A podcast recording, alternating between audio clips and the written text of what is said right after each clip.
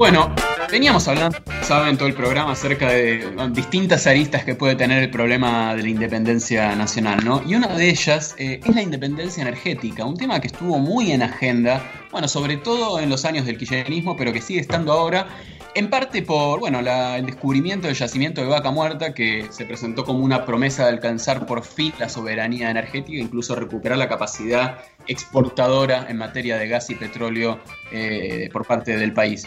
Para hablar un poco de todos estos temas, vamos a conversar con quien, bueno, justamente tenemos en línea, que es Fernando Cabrera, está en Neuquén.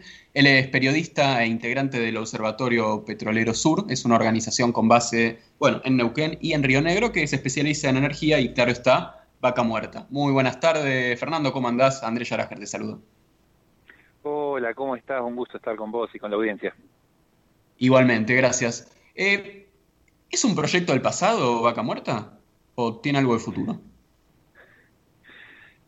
Es una, un, buen enfoque para, para, para empezar la, conversación. Eh, claramente, desde los gobiernos, distintos gobiernos, lo ven con expectativas todavía. Ciertamente, la crisis general de la cuestión hidrocarburífera, que es grande, pero que es global, digamos. Digo, no, no para entrar ahora, pero que sí, la caída del precio internacional del barril da cuenta de eso, en los últimos meses dio cuenta de eso. Y la pandemia en particular, que afecta también directamente a, Argentina eh, ponen en duda las expectativas que dejó plasmado claramente eh, el macrismo en convertir a Vaca Muerta en un polo exportador y que nos permita acceder a dólares de manera tal de superar de manera importante a los dólares que, que genera Argentina por la exportación agroindustrial, digamos. Eso es uno de los números interesantes para pensar cómo pensó el macrismo a Vaca Muerta.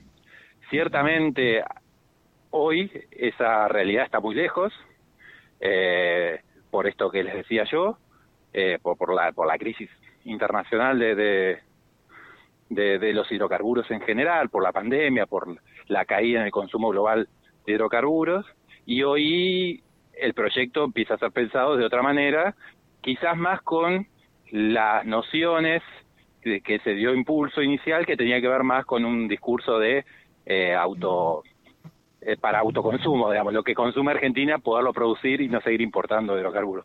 De esa manera sigue en pie y va a seguir en pie. Eh, lejos está la posibilidad hoy de que se convierta en un, en un polo exportador, digamos, de hidrocarburos de manera masiva que permita esto, competir con el campo en términos de divisas para el país. Hola, ¿cómo estás? Verónica Oquip te saluda. ¿Y ustedes desde el Observatorio Petrolero Sur, cómo lo ven este desarrollo? Eh, según esta última beta que contaste, si fuera para, para, para eh, tener más independencia energética, ¿ustedes lo aprueban o, tienen una mirada crítica? Pues nosotros hemos sido muy críticos desde el inicio, pensando en que realmente muchas de las promesas que se han hecho han quedado en eso, en promesas, digamos. Eh, eso, inicialmente incluso el primer gran desarrollo eh, con un discurso muy nacionalista y muy del IPF recuperada se hace de la mano de Chevron que venía totalmente eh, golpeada de un juicio eh, impresionante en Ecuador por afectar territorios. Entonces ya desde los inicios nosotros hemos sido muy críticos en esos términos. Por otro lado, porque sabíamos de la experiencia de Estados Unidos en términos de cómo si la explotación convencional, la explotación histórica, como se extrajo petróleo y gas históricamente, era compleja y nociva para los ambientes y circundantes y para las regiones donde se explotaba, el fracking venía a radicalizar muchos esos problemas y a traer otros nuevos más complejos. Entonces siempre fuimos bastante críticos de eso.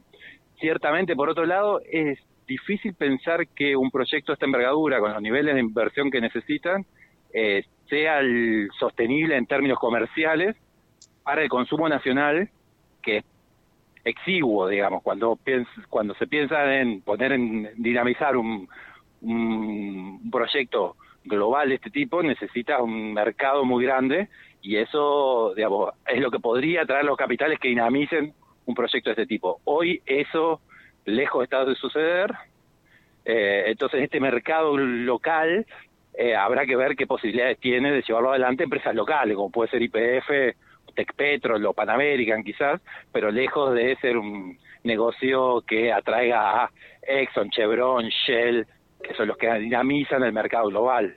Eh, entonces digo, eso, somos muy críticos, realmente si fuera para el consumo nacional, que por otro lado habría que ver qué es el consumo nacional, es, eh, digo, hay, hay más márgenes para la, la, discusión si es para exportación y generación de dólares, cosa que vemos muy poco viable, incluso en un contexto eh, normal, es algo que, veníamos discutiendo fuertemente el año pasado, digo, ¿a quién le vamos a vender cuando hay sobreproducción de hidrocarburos de parte de Estados Unidos? ¿Vamos a competir con Estados Unidos? ¿Quién está promoviendo esa, esas nociones? Digo, esto antes de la pandemia. Hoy, eh, digo, para el mercado local hay más posibilidades de discutir la posibilidad de sustentarlo, hay que ver a costa de quién y quién sería el motor de esa, de, de esa generación, ¿no? de esa extracción de hidrocarburos. Claro, y, y, en Neuquén, ¿cómo se ve el tema? ¿Es abrumadoramente a favor de Vaca Muerta por, por las regalías, por lo que puede implicar para la provincia? ¿O también se ve el lado de los costos? Entiendo que ustedes habían trabajado eh, el tema en, el alto costos ambientales, me refiero, el tema del Alto Valle, de los cultivos. ¿Qué, ¿Qué está pasando en la provincia respecto de esta explotación? Dejemos al margen, aunque sea metodológicamente la pandemia, eh, para, para hablar de esto.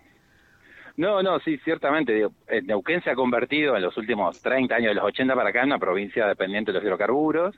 Es el camino que nosotros entendemos que va llevando Río Negro, que tuvo históricamente una mayor diversificación de producción, y lo vemos con cierta preocupación. Eso hace que realmente sea muy difícil cuestionar eh, la explotación hidrocarburífera por acá, porque, no sé, el el 60% del presupuesto provincial, que la provincia es el gran empleador de la región, porque los hidrocarburos históricamente no han generado demasiados puestos de trabajo, eh, proviene de, los hidrocarburos. Entonces, eh, el problema ahí es que históricamente se ha construido eso. Esto no es natural, digamos. Ha habido una política tendiente a que esto sea así. Entonces, un poco lo que nosotros estamos intentando plantear es que si bien hoy es lógico que haya aportes e intervenciones para sostener el trabajo de buena parte de la población, la economía regional, hay que hacerlo pensando en posibilidades de diversificar las matrices productivas de la zona para que en 15 años, en 10 años no volvamos a tener el mismo problema. Acá el precio internacional de crudo te deja vender hidrocarburos y además de quedarte con un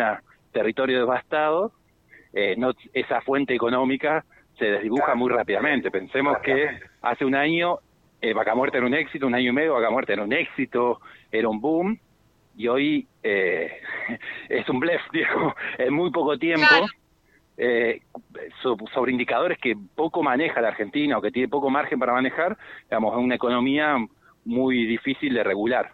Entonces creemos que la apuesta debería ser, hoy hay que ver cómo se palía esta situación tan compleja, pero sí tener en vista una urgente propuesta de diversificación para Neuquén, para Chubut, para eh, Santa Cruz, digamos, para Mendoza, las provincias cuya economía depende fuertemente de los hidrocarburos, más allá de que no, no están implicadas tan directamente con vaca muerta. Está bien, ¿y por dónde podría venir esa diversificación? Y te, te repregunto lo de antes, digo, los, cultivos del Alto Valle, ¿se ven afectados por el fracking? ¿Eso ya está pasando? ¿Es algo que puede pasar? ¿Qué, qué, sucede con, con, ese tema? No, ciertamente, bueno, eh, Río Negro, a la vera de la provincia de Río Negro, a la vera del Río Negro, tiene un, un polo frutícola muy importante, digo, la zona de producción de, peras y manzanas más importante del país, además de otro tipo de producción, justamente donde en la provincia de Renegro empezó el fracking, es una localidad de Nayen, que es la capital internacional de la pera, y ahí ha avanzado sobre buena parte de la producción de las chacras, históricamente histórica producción frutícola, digamos. Eso es un problema que de, de, de darle los números a las compañías avanza hacia el resto del valle más allá de la localidad de Allen. Ahí es uno de los principales polos de conflicto. Que te interrumpa. Esto es eh, terrenos que antes se, se, utilizaban para cultivar peras y manzanas, ahora están dedicados al fracking. ¿Es así, literal? Es así, literal, digo, donde hace, no sé, 15 años tenía eso, manzana, pasaron una máquina retroexcavadora, levantaron los manzanos, aplanaron el piso de manera tal que sea muy difícil reconvertirlo nuevamente a, algún tipo de producción eh, agrícola o frutícola y hoy hay pozos, digo, metieron las máquinas terribles, gigantes, estructuras para perforar, fracturar y demás, y hoy hay eh, 250 pozos de fracking y se habían aprobado 90 más hace un año, no sé cuánto habrán avanzado esos 90 nuevos. Claro. ¿Y, cuál les parece a ustedes que es la, alternativa? Digo, porque está buenísimo hablar de fosilizar, pero, pero ciertamente no es algo simple y yo creo que este contexto, y ahora vuelvo a poner la pandemia en la ecuación, complica más aún todavía porque, porque si bien, bueno, no está viendo inversiones en, en vaca muerta, pero tampoco las está viendo en energías alternativas hasta donde sé, corregime si me equivoco, digo, ¿cómo se construye una alternativa a este mundo tan dominado y tan modelado por, la, por las energías fósiles, provenientes de fuentes fósiles. ¿Cómo se cambia eso? Eh, es, es un debate, digamos, global, no, no, no es un debate de Argentina y es un problema global. Claramente el cambio climático pone a los fósiles como uno de sus primeros eh, generadores. Entonces, digo, no es un debate que nos estemos dando con vaca muerta en Argentina, en Neuquén, sino que es un debate global eh, aparecen las energías alternativas, la, la, eólica, eh, digamos, la solar como posible alternativa, ciertamente distante de poder cumplir a cabalidad la energía y la fuerza que dan los combustibles fósiles hoy, digamos, estamos lejos de poder generar una transición eh, en esos términos, por un lado, y esto es global, digamos, no es Argentina. Argentina en ese camino avanzó un poquito, con una lógica muy privatizadora, muy extranjerizante durante el gobierno de Macri, que sí lograron hacer algunas inversiones, cosa que no nos terminan de convencer, digamos. Nosotros creemos que la transición tiene que ser un punto para poder eh, democratizar, eh, volver más cohabitable con la gente que vive cerca, eh, digo, la generación de energía, y que es un paso necesario, digamos, pero que hay que hacer mayores cambios eso, ¿quién consume la energía en Argentina? Nosotros, Argentina, el 90% de la energía en Argentina es petróleo y gas. Eh, ¿En qué se va eso? Buena parte se va en transporte. Entonces, cuando hablamos de energía hay que hablar también de la reformulación de un sistema productivo todo y, bueno, la recuperación de los trenes, la instalación nuevamente de, de propuestas de trenes sería sustancial en ese, en ese camino.